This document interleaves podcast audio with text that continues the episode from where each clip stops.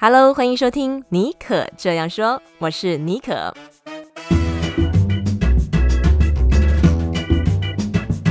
为你注满创意动能，你也可以这样说。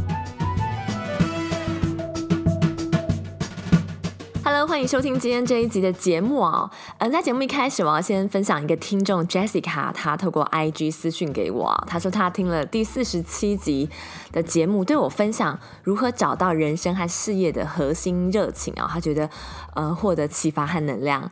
非常谢谢你，Jessica。嗯，看到这个 Jessica 和一些其他听众的留言啊，我也去想，哎，我真的是一路走来都是循着我的热情进行多角化的探索。例如学生时代在大二的时候就担任呃电台的 DJ 啊，还有娱乐记者、配音员，然后后来就边上班边写书、写文章、经营自媒体，然后后来现在开始接案啊。那中间还有做过那个 Airbnb 哦，还有一些 Weibo 的东西。后来。来来的戏谷呢，也是在戏谷不同的科技公司和新创公司做过。其实人生时间就蛮短的哦，如果可以去体验你自己在这样有限的时间之内去体验不同的生活和工作的呃可能性和方式，我觉得当中赚到的那个经验哦，就是最有趣和人生最大的宝藏。不知道大家有没有发现哦，在尼可这样说这个节目，今天已经进行到第五十一集哦。访问了很多各行各业、形形色色的人，嗯，这些来你可这样说跟我对谈的人哦，其实都是跟我人生的价值观非常契合的。他们虽然职业都不同，但都有一个共同点，就是。大胆去 follow 自己人生各个阶段的热情，享受当下过程，并且不断去丰富自己生命的这个经验和内涵。因为如果人生只能够选一条路，或者就是诶照着父母的要求，如果你为了符合社会的期待哦，就认为一定要怎样，一定要怎样，那其实真的是蛮可惜啊，而且也蛮无聊的。那说了那么多，那我们现在马上进入今天的世界职人访谈秀。今天这位来宾哦，他的所学跟他后来的工作哦，算是也差距蛮远的，我觉得很有意思。哎，今天非常开心能够邀请到 Ryan 吴冠宏来到尼可这样说。嗯，Ryan 哦，我觉得他的生命历程蛮特别的哦，因为他在就读台大经济系的时候。大学的时候呢，他就因为音乐机会啊，成为一个职业级的德州扑克玩家和教练。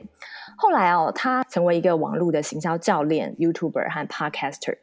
嗯，就我所知，他也没有进过所谓的比较传统的企业体系工作，而是凭借着他自身的努力、才华和啊，他一些独特的洞察力，在这个网络行销的领域闯出一片天。那他在蛮年轻的时候，呃，其实就比较不用为财务担心。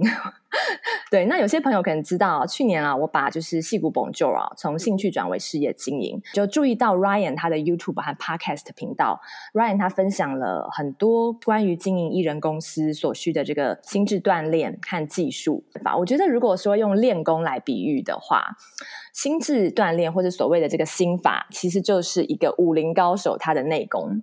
你要有这个足够的这个内功，这个可以决定哦，带你达到什么样的。位置和高度，那所谓这个在呃艺人公司内容创作者的这个技术，就是这个招式。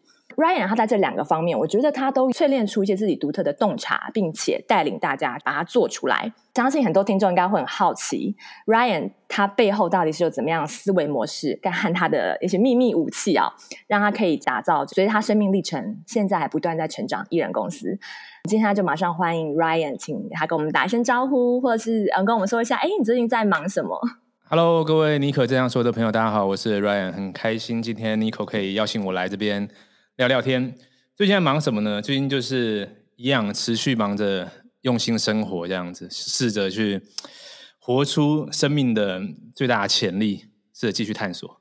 其实你这个探索的过程呢、哦，也是探了蛮大一圈的。我们刚节目有提到，你大学的时候好像是念经济系嘛，然后我知道你在大二左右的时候。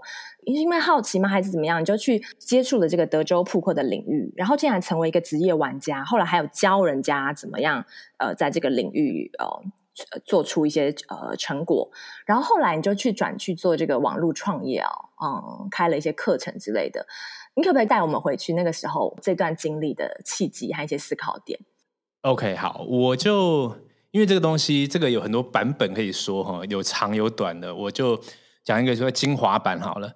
其实，在那个时候念经济系之前呢，啊，其实高中的时候想的很简单，嗯、那个时候想的就是说，好像考上台大，然后认真念书，未来就会很好。其实那个时候想的很单纯，所以之前就是一个呃，就是念书至上的一个生涯规划吧。啊，但是就在我大一的时候，我还记得是有一次哦，嗯、我在准备某个期末考吧，我就走在学校里面，我就是还在想一件事情，说，哎，我这个东西继续念下去，到底会变怎么样？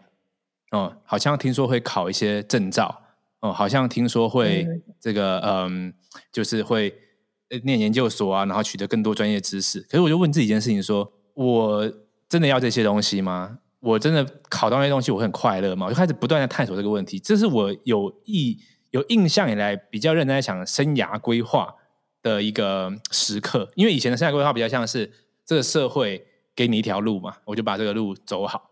那就在那个时刻开始，我就找了很多跟生涯规划、呃赚钱，然后未来趋势有关的书。所以在就在那个时候看到了大家很熟知一本叫《富爸爸穷爸爸》的书嘛。那个时候其实给我蛮大的启发，知道说哦，原来工作不是只有一个形式，哦，那就这样子，呃，就因为这个契机啊，刚本来时候要讲精华版本，对不对？越讲越越细哈，哦，没关系，我快速跳过一下。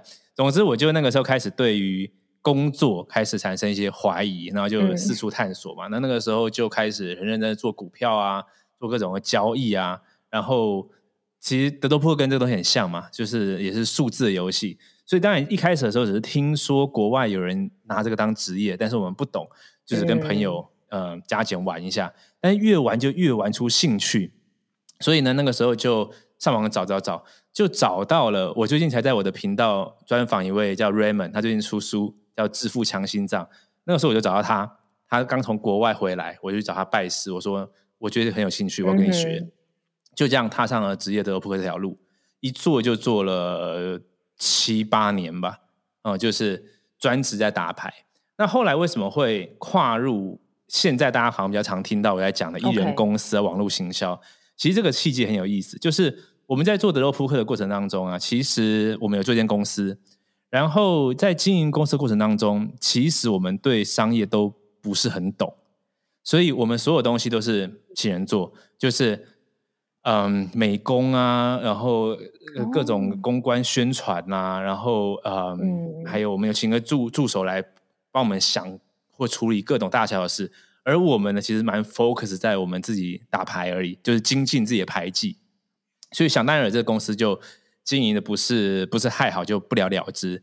但是我心中一直觉得说，嗯哼，这个事业就是经营公司这件事情，应该是他的学问的。那后来为什么会？跨入到现在的网络行销呢，其实这个过程也蛮蛮离奇的。就是最早是接触到直销，没错，就是大家比较对敏感也害怕的那个直销。OK，进到这领域之后，嗯、我发现原来这个世界有一块东西是我之前没有碰过的，就是行销啊、销售。其实过去对这个东西是完全没有任何兴趣，嗯、但是那个时候为了想说把这个事情做好，我就查了很多国外的资料，发现说哦，原来。Online marketing 是一个那么有意思的世界，也就这样子，在二零一六年吧，我才开始了自己的 YouTube，开始了各种的行销的这个嗯，算是活动嘛，就是在做这些事情嘛，嗯、尝试。所以说，其实这一路上呢，嗯、我自己回顾，就是反正有意思的事，我就尽量尝试，嗯，然后不设限嘛，所以才一路走到了现在，然后开始现在在频道上会讲各种。奇奇怪怪的话题，这样子。Interesting, interesting. OK，那我看你在这个网络上的分享和课程哦，对我个人来讲，我觉得蛮有启发的部分是在说，你除了涵盖很多书上面都会 cover 到一些，比如说艺人公司啊，或者是个人品牌内容创作者他们需要的一些干货技能，你还 focus 特别强调说，其实呃心智。和思维肌肉的训练非常的重要。然后你好像说，这是占比是五五五十五十，然后这个可能要走在比较前面。对，那你自己现在一路走下来，你以前做过事情有蛮特别的嘛？比如说德州扑克这些啊，我知道就是在打牌的时候，在赛局上面、牌局上面，其实你要去自己的心智也要很坚强，然后你要去揣测别人在想什么之类的。这有点题外话，就是说你你觉得你这样一路走下来啊，做过不同的尝试，还有你现在在网络行销，你也开了自己的课程，做一些教练，你观察艺人公司或者内容创作者，你会帮我们统整哦一两点，你觉得最重要的信念或者是心智上要具备哪些，或是可以怎么样训练？其实我不觉得现在 KOL 网红其实竞争非常激烈嘛，这已经是一个有一点泡沫化的这个状态了。所以在这条路上哈，其实心智的训练，我觉得反而是更重要的，嗯、因为你才能够走得长久。是，那你可以跟我们分享一下关于在心智上的这个训练，你的观察。我觉得刚刚 Nico 讲到蛮多点，我都我们都可以跟这个心智做连结哈，包含刚刚讲到的泡沫化。跟大家都想做 KOL 这件事情，呃，我觉得在讨论到底做一个艺人公司需要哪些心智肌肉之前，我们可以先、嗯、呃简单的看一下艺人公司到底在做些什么。那现在大家比较常看到的，好像是呃在网络上做一些内容，然后就会得到一些流量。嗯、那得到流量之后呢，就好像会有一些商业机会啊、呃，不管是跟人家接合作，或者是未来发展自己的。商品，商品，对。那在这个过程当中，我们就会发现有蛮多时刻是蛮可以说蛮煎熬吗？嗯，举个例子来说，对于一个在做线上课程的人，他的角色其实一直自己在转换。他一开始的时候，他自己是企划，嗯、哎，那当然自己是学生，对。一开始的时候，他是学习的，学一学之后，他肯定是帮自己解决了一些问题，然后开始分享这些内容。然后那分享内容之后。有人对他的这个内容教学是有兴趣的，他开始企划他自己的课程，再来还要去短为做行销，行销完之后还要变一个销售员，他是要把这东西卖出去，因为为了养活自己的公司。那卖出去之后呢，他又要转成变成老师这个身份，还得要教。那在过程当中呢，他又是行政，对，然后又是经，就是又要去把这个财务管好。就是说他在过程中一直在转换的时候，我认为对于对于自己的身份的呃。认同或是做事的习惯，因为我们做事都有习惯嘛，习惯之后就会、嗯、就会省力嘛。但是还不习惯的时候，不断的转换工作模式，其实身心是很煎熬的。所以由我们刚刚这样讲到这一连串的过程当中，其实每一个角色啊，都有他需要的心智肌肉的地方。但是我可以把它统整一个。假如说我们要讲，嗯、就是我们现在很喜欢给两个或三个 tips 嘛，对不对？可是我先抓一个大的，就是说。嗯，我们为什么需要心智肌肉这个事情？为什么需要这个强度？或者我们用反面去讲，如果没有的话，发生什么事？没有的话，我们举个例子，有些人在做内容的时候，做一做，他可能发现，呃，观看者很少，他很他很用心做了三四集的内容之后，发现，嗯，这个收听的群众热度不是跟他规划的一样。成效可能不如预期，可能 follower 没有增加，然后这次我明明花了更多的小时去剪这个片子，结果出来的反应反而更差，那我的 CP 值显然就不是很好。那当这事发生之后，嗯、在下一次想做的时候，就开始怀疑，我这次还要花那么多时间吗？然后更更更麻烦的是，如果我已经连续做三三三个月、六个月了，你要想的已经不是这这次要不要做了，而是说我这个整件事情。要不要继续坚持下去？开始会怀疑人生了。是，那这个时候呢，我就我就会问一个这个比较悬的问题，就是，嗯，是谁在怀疑人生呢？就是这个在怀疑人生的人他是谁？我们要看得到自己。我我想要第一个分享的一个点叫做，我们要有足够大的觉察力，觉察到说，嗯，为什么这个时候我的信念开始松了，了我的我的肌肉开始，就像我们在举这个哑铃嘛。举到最后一下的时候，我举不起来。可是我比较好奇的是，为什么现在变举不起来了？我要看得到那个举不起来的自己，你才可以开始去 hack 嘛，可以去开始反转。所以，嗯，以刚刚那个例子来说，我们在创作。现在假设我们正在写稿，或者正在录 podcast，或者正在准备要录一个新的 podcast，然后我有个我不想做的念头浮出来了。这时候我要练习有一个第三人称视角，看得到这个不想做的自己，说：“哎。”你怎么不想做了？哦，为什么你不想做了？嗯、然后开始挑战自己，是因为因为上次做的那个收听量很低，你就不想做了吗？那你真的是只为了那个收听量吗？你真的自己真的想要的是什么？当我们有这种第三人称的视角来挑战自己的时候啊，我们可以去找到那更 pure 的动力，你就会知道说，哎，其实，嗯、我做这个一开始也不是为了网络上的 follower。其实我在刚做的第一集、第二集的时候，也没有那么多 follower 啊，我也是做的很开心，也代表了其实没有那么多人收听，我也是可以做的很开心的。你就不断的调，你会找到最纯粹的观点。所以这个东西我把它称之为心智肌肉的最、嗯、最源头的的观察的方法嘛，嗯，可以说是找出自己做这件事情的原始的动机或者是价值吗？可以，可以这样说。我觉得做内容，我不稍微补充一下，因为我自己也是这样走过来，我也是做了四五年了，但是我去年才开始比较认真经营，之前都是三天打鱼两天晒网。当我很认真经营之后，我发现我会很重视数字。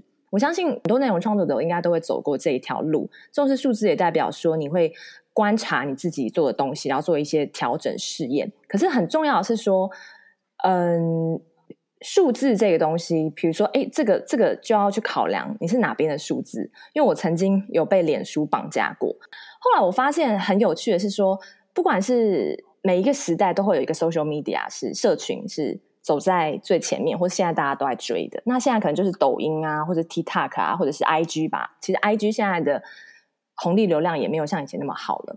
那我就观察说，其实这些东西，他们都是在我们为什么要在别人租来的土地上去 计较说，他给我带来了多少的流量或者 ROI？我们应该是去找出我们自己。做这件事情，你成为你做艺人公司，或你做一个品牌，你做一个内容创作者，你的一个核心价值。那我后来就发现，我的核心价值是说，这个事情是我不做我会后悔，因为它一直在燃烧着我。我就是喜欢写作，然后我做内容，我自己得到了什么东西是自己的成长，我的人生经验跟去年已经不一样了。就是做访谈在做一年嘛，然后现在开始讲比较多自己的故事，反而现在拉回来是说，你要有一个自己的。不要在别人土地上 租的土地，你要在自己的房子或是自己的一个领土上面。对，所以我现在也开始在计划我的个人网站。你这样的话，你就有一个自己的东西，own 自己的东西，你比较不会被这些数字牵着走。所以这是两点，一个是说你要去厘清所谓这些大家在追寻的东西，那个到底背后是什么。第二个就是抓回你自己的，你要做这件事情，不管是你事业还是品牌的核心的价值，跟你原始的热情。是这个，像 Nico 刚刚讲到了，这个在很多的成功学的书籍都会讲到嘛，叫做说，你把事情呃，嗯，关注在自己可以影响的，而不是自己不能影响的，嗯，哦，那像我们刚刚为了我 PO 了一张照片，或个内容的按赞数而心情起伏的时候，其实我们几乎把整个情绪、整个生命的快乐与否交给了演算法，交给了别的群众，其实这是非常可怕的一件事。所以，但是更可怕的是自己看不到这个事。所以我刚刚我刚刚强调的一点叫做说，发生了情绪的波动，那没有问题；发生了心智肌肉的松动，我觉得现在最近 mental 比较差一点，那没有问题。嗯、但是自己要看得到这件事，对，因为解决问题的第一步是先辨认出来，你看得到问题，你才开始有机会往下一步去解决。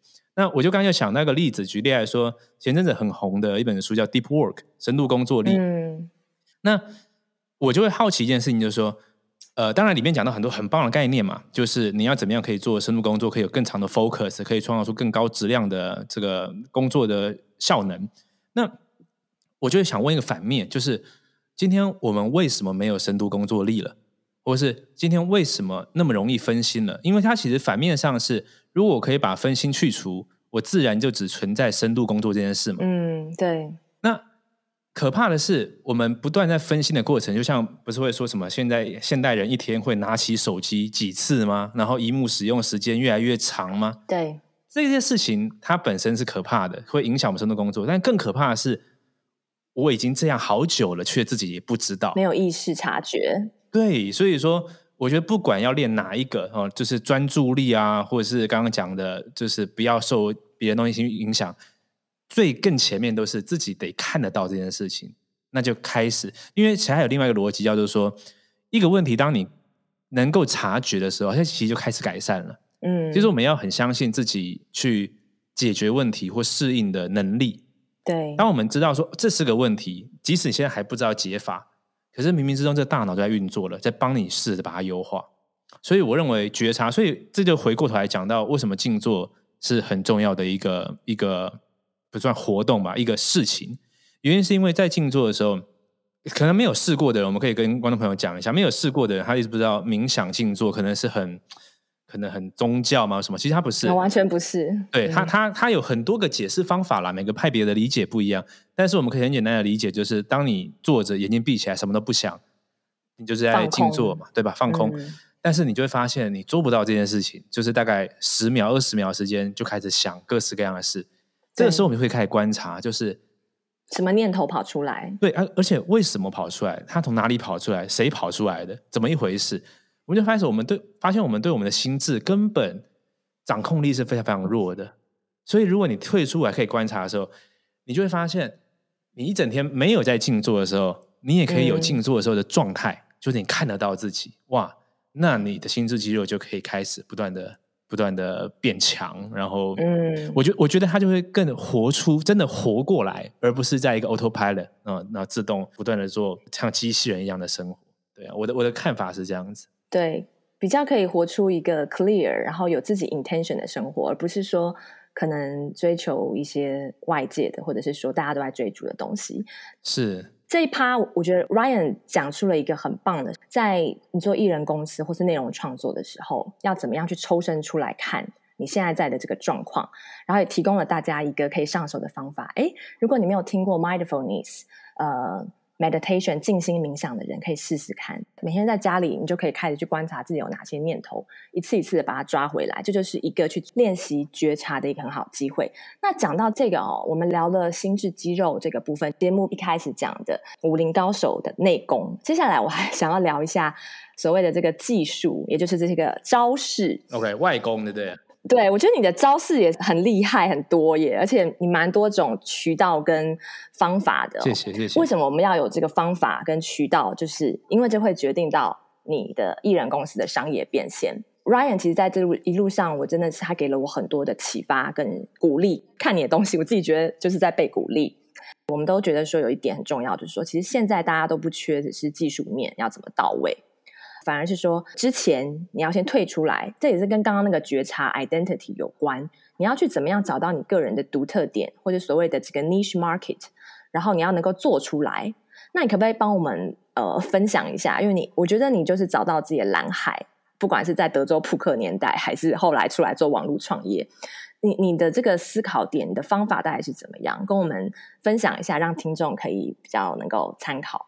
OK，我我觉得这个。这个话题蛮很蛮大的，哎，它它蛮大，它它也很重要，而且是一个很、嗯、很很很专业的问题，是个很好的问题，就是我们怎么样去找到我们自己的蓝海呃蓝海市场。当然，这边就要先推荐大家，如果这两本书没有看过，一本就是《蓝海策略》，一本就是他后续说叫《航向蓝海》。呃，很多人在、嗯、我猜测啦，我猜测很多在做艺人公司、做自媒体创业的人啊，哦。可能会觉得这类型的书是给大公司的管理啦或者创业者看的，但是现在既然你已经把自己叫做艺人公司，称之为公司了，这类型的书现在就对你有用了，包含甚至像是嗯 A 到 A 加这类型的书，嗯、都都是很重要。这个前面先推荐一下。好，那我们后来现在拉出来讲，怎么样找到自己的的蓝海？我们也可以用刚刚前面的一样的方式，就是。如何找不到？其实这是一个很很有趣的提问方法啊。有的时候正面，其实我们以前在解数学问题的时候也是，呃，你从反面反面去算，有时候比较容易。或者是我们在赛局里面，赛局里面要解一些，有一个技巧叫做呃 backward induction，就是从尾巴开始解，有时候都会比前面解容易。所以如何找到，我们不如说如何找不到。那找不到的话，大家就讲得很清楚了。如何找不到呢？就是我。去做跟大家一样的事就找不到嘛，是非常单纯的嘛。所以其实我在观察刚刚，我觉得刚刚 Nico 讲到一个很好，说现在似乎呃个人品牌自媒体有点那种泡沫化的迹象。我的观察也是，我的观察是，嗯、在可能三年前、五年前，我讲中文市场好了，因为其实西方的市场都更更早一些。在那个时候，YouTube 频道其实你。不用很认真做，就会有很多的流量。那更不用说 Podcast 在台湾大爆发之前，就是不是说疫情啊，是说那个流、嗯、Podcast 流量大爆发之前，你有上传节目的，很容易就被推荐了。所以，可是有的时候我们就会误把误误把那个时候的事情搬到现在，就是哦，所以说我就很认真的做很多 YouTube 影片，跟他们做一样的东西，我的流量也会增加那么多，然后我也可以接很多业配，我就可以开始赚钱，诸如此类的。可是这件事情是不合理的，因为在前面还没有到嗯饱和嘛，还没有到。变成一个完全竞争市场嘛？等到大家都进来，红利消失的时候啊，你做一样的事情，基本上就是等着被淘汰嘛。就是如果讲的、嗯、讲的严肃一点的话是这样。OK，所以第一件事情是不做跟大家一样的事。但是这样说起来又很吊诡，因为我们现在就正在做跟大家一样的事嘛。我们现在就是我们两个现在就在录 Podcast 嘛，对不对？所以这个东西叫做怎么样在红海跟蓝海之间去找到。自己的位置，可以说是找到一个一个 sweet spot，在红海当中的一个蓝海。哎，对对对，所以第第一步，第一步我们要先赶嘛，我们要先赶。嗯，举例来说，嗯嗯，这样讲有点有点偏门，但是我举一个比较直白的例子，就是当大家都很认真在剪片的时候，然后在 YouTube 上面做很多综艺特效字卡的时候。你可以看得出来说，其实我可以不用做这件事情，你就是开始做一件不一样的事嘛。嗯、这个是一个很比较无聊的例子嘛，但是不是大家都在上字幕，你就要上字幕；不是大家都在做跳剪，你就要跳剪。你要知道，说我到底录这东西是谁在听，嗯、那他到底需要得到的是什么东西？某个程度上，我都不剪我的东西，原因是因为。其实，在更早期的时候，我就跟群众做过互动，那、嗯、也询问，大部分人不需要我剪这个的片。另外一方面是，我自己在听一些比较呃需要深度思考的话题的时候，我也不喜欢人家剪片。嗯、其实听 Podcast 的人就很习惯不剪嘛，哈。所以，所以你你必须去嗯问自己，我今天做这个内容到底希望达成的目标是什么？像其实很多学生有时候丢一个。他的 YouTube 频道或者他 Pocket 节目给我、嗯、说：“老师，你看一下，呃，这东西做得怎么样？”我说：“其实我没什么意见，就是你做什么都好，重点是你想发生的目标是什么。”我举个例子来说，我们刚刚是不是有讲到呃线上课程这一块？对，很多人他想要卖一个线上课程，他会以为说我需要先累积很大的流量，然后才可以卖出去，嗯、因为我看好像很多募资平台。或是很多这个呃 KOL，他都是这么做的。他有个二十万、三十万订阅，然后听说这样子，如果有个什么三 percent 的转换率，就有多少人买课程。那今天我反过来讲一件事情，反过来讲一件事情，就是说，今天假设你是真的可以具备一个教人资格的人了哈，你已经把你的服务打造好了，嗯、有没有可能你在路上遇到一百个人，就是你你面对面遇到一百个人，然后你跟他介绍你这个课程，嗯、就。呃，然后就会你直接 pitch 就会有几个人想买，会嘛？那证明一件事情就是，其实只要有几十个、一百个人听到这个东西，它是精准的，就足够了。啊、呃，那我刚刚先讲这件事情，先不讲技术面，是说我们要先从更大的角度认识，其实很多我们想的东西可能不一定真的，就是流量不一定要那么大，可能不见得要跟大家做一样的事。嗯、先认识这些点之后，你就开始改，你就开始知道说，哦，那可能重点是要放在我的 pitch 哦，可能重点是要放在我 offer 的设计哦。可能重点是我要去找到那些很精准的人，然后让他们听到就好了。这个时候你就开始不关注这一集的收听次数了嘛？你你放出去之后，你发现说只有三百收听，你也 OK 啊。你要关注的是下一个指标说，说这三百收听里面有没有人进一步到我的 landing page 去进一步索取资讯？嗯、有没有呃有没有其实只有虽然只有三百收听，可是已经有二十个人在问我。这个课程的事情了，就代表成功了嘛？因为当这个指标没有出来的时候，你说我试着把三百收听变到六百收听，那就满足我的目标了吗？其实很多人目标我们说出来了，呃，是刚刚讲到，当然要做到自己开心嘛。可是有很大一块就是我希望赚到钱嘛。所以说，我们就要问一点说，你从三百收听变六百收听，或从一千订阅变两千订阅，真的赚到钱变多了吗？其实很多时候没有啊。那一直在努力做，那要做什么呢？嗯、应该是。我的整个商业的生产线，我前面是行销，我在销售端在什么地方，然后我在哪边，呃，让我的客户知道这个服务，然后并且可以成交，并且我可以服务这个客户。所以，当你看的更更更多更多成功的形式的时候，你发现，在内容创业上，不是只有高流量这个策略。还有很多的是你刚刚讲到更 niche 的。OK，所以我们刚刚先讲到的是嗯大层次的思考，嗯、对不对？好，这个讲完，我们先接受这个事情。我很我有我很多时候在分享的时候，都会先把这个算叫什么呃 fundamental 先建立好，嗯、才讲后面 niche 的事。因为我发现很多时候我们直接跳到技术的时候啊，它前面这个认识其实没有的，他会不甘愿嗯，要先让大家去了解这个原因和机制。他才能够去接受这件事。对，因为很多人在选 niche 的时候，嗯、他会怕，你知道吗？他会怕说，我我我把我选的市场那么小，到时候我又 miss 掉一些市场了。嗯、我希望做个东西，大家都听得到。有时候我们在聊嘛，说那你想选 niche 对不对？那你觉得你的东西适合什么样的人？他就说，呃，适合所有的人。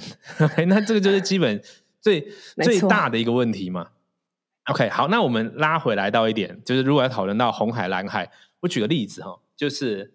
嗯，OK，我现在蹦出个例子，随便讲。呃，我们讲 coding 好了，城市设计。嗯，呃，有一个人他学他他现在的专业是城市设计。OK，呃，我们刚刚有卡卡一下吗？嗯，还行，就是说，就是有有一个人的他的专业是 coding 嘛，城市设计。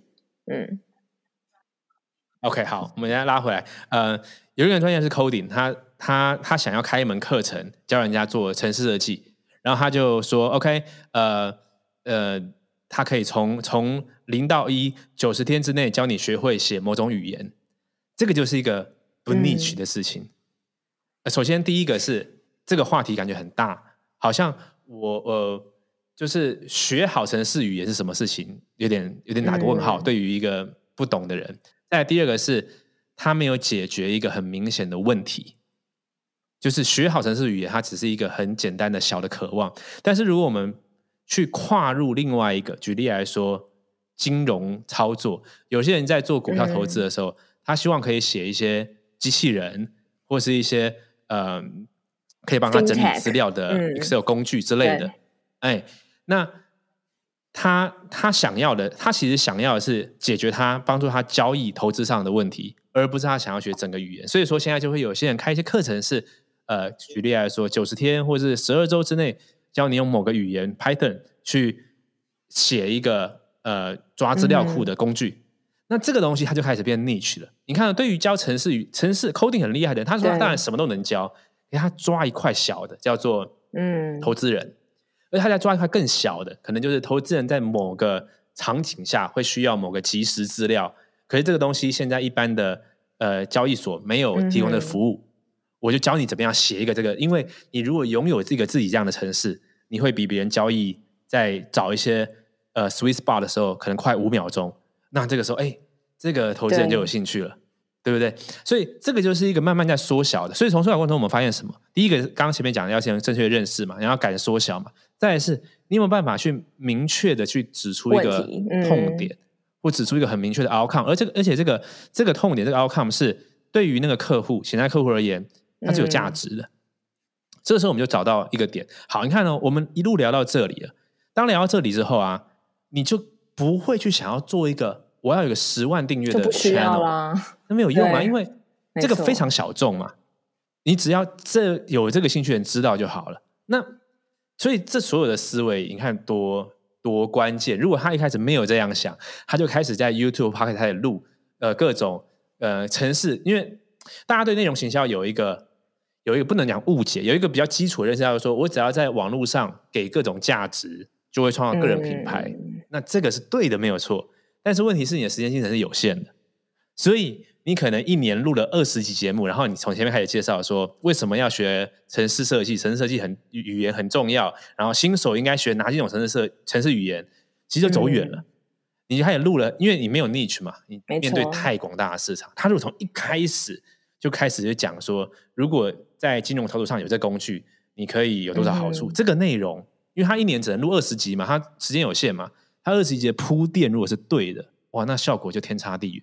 所以我觉得这个就是呃蛮重要。刚刚讲到怎么样找到自己的定位，怎么样去找到 niche 的一种思考模式了。哦、嗯嗯，那其实像这类型的思考方法，其实在我们刚刚讲那几本书里面都有很多例子，只是它的例子可能是举很大的公司的。我觉得现在要做艺人公司的人啊，嗯、要往这个往这些商业技能，其实我就只有在我们录这一集之前，也跟 Nico 聊了很多这方面的话题嘛。我觉得现在状况是，举例来说线上课程这件事好了，线上是一件事情，嗯、就是线上的线上行销嘛，啊，课程这个产业啊，早就存在了，你的补教业啊，这种叫教育产业嘛，嗯、所以。对，我们不能只会一边，就是说我会创作内容，那我内容做的够多，我就可以卖课程。不是，还有另外一边，就是这个教育产业。你看像，像像高中数学，有人做的是做小的家教，嗯、有人做的是连锁补习班，它一样一样的项目啊。那你差在什么？可能他他对整个商业的版图、嗯、商业的商业的思维上的差别，我觉得在这一块是要做更多的加强没错。哦，我觉得今天有听到人就是赚到了，真的，因为你前一阵子有休息那个冬眠五个月嘛，哈，对。最近听你的东西，我觉得觉得哎，又跟去年的一些或今年年初的不太一样。我觉得，其实你刚才讲的过程，我脑中有个画面，就是当你去找到你那个所谓的 niche，跟找到你提供的这个你的产品或者知识 IP、知识 IP 内容的，你要 offering 什么的时候，其实你会一直不停的去描绘。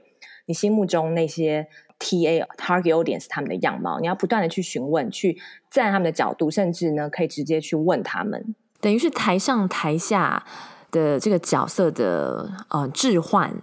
呃，我们通常都是在台上做内容创作，我们想说我们要给什么，但是其实，在做内容创作艺人公司的时候，我觉得时常需要换位思考。听众、你的读者、你的观众，他的痛点是什么？他现在生活当中遇到什么样的难题，或是呃什么样的东西，他会有兴趣，会觉得能够有陪伴、被娱乐到的感觉。这个部分我觉得真的蛮重要的。已经我们请到网络行销教练 Ryan Wu 吴冠宏，我很好奇，听完今天的节目啊，有哪一个点，或者不止一个点，你觉得特别打动你啊，让你。现在也开始想要展开行动，去实现你的梦想，或是那个一直深藏在你心中，你可能一直迟迟没有开始那个动作。对我来讲啊，Ryan Wu 他的人生的历程很特别。嗯，他在大二的时候就看到说，哎，念经济系，念经济系，大家所追求的，嗯，所谓这样人生既定的这个蓝图啊，抽身去思考，这个到底是不是他想要的？虽然在很年轻的时候，他就赚到了人生的第一桶金，但是他却持续的在他未来的还有现在的人生的阶段当中，不断去做新的挑战。比如说，他后来做了网络行销教练，做了个人品牌的 coaching，然后呢，还有开了许多的线上课程。那我知。道他最近嗯、开了一个很成功的个人极简开课公式的线上课程，嗯、然后这个课程呢，它在里面也是不藏私的去分享，要怎么样用最简单的方法去打造这个第二现金流的这个商业模式。然后我也会把 Ryan 的这个极简开课公式的课程连接放在我们节目的 Show Note，有兴趣的朋友都欢迎去了解。OK，那在最后的最后，我真的真的非常希望大家可以啊，嗯，跟我分享在今天节目当中有哪一个点，我们聊到什么内容啊，让你特别有感觉。呃，如果你现在人生有什么想要做的事情，你一直可能被卡在那边了，或者是说你不敢去跟外界的标签或是社会价值观做出一个呃不一样的事情，我我非常鼓励大家在这个时候，你都去思考，抽身以第三者的角度去看看，呃，你要的人生到底是怎么样？那就像回归到我们尼可这样说这个节目的宗旨，还有我一直在做的事情。我相信你也可以跟我一样，去大胆 follow 现在这个生命阶段你的热情，还有你的直觉，去展开这个行动。Start small, but start now，享受这个过程，并且不断丰富你生命的经验。那由于 Ryan 实在太有料了，其实我们今天这个录了蛮长的，有大概一个多小时，所以呢，嗯、这次我们会把它安排在上下两集播。那在下集我们会 focus 在呃 Ryan 他怎么样看线上课程的趋势，以及线上课程你要怎么样找到你的蓝海市场，你的 niche market。尼可这样说，我们节目下次再见喽，祝福你有美好的一周，拜拜。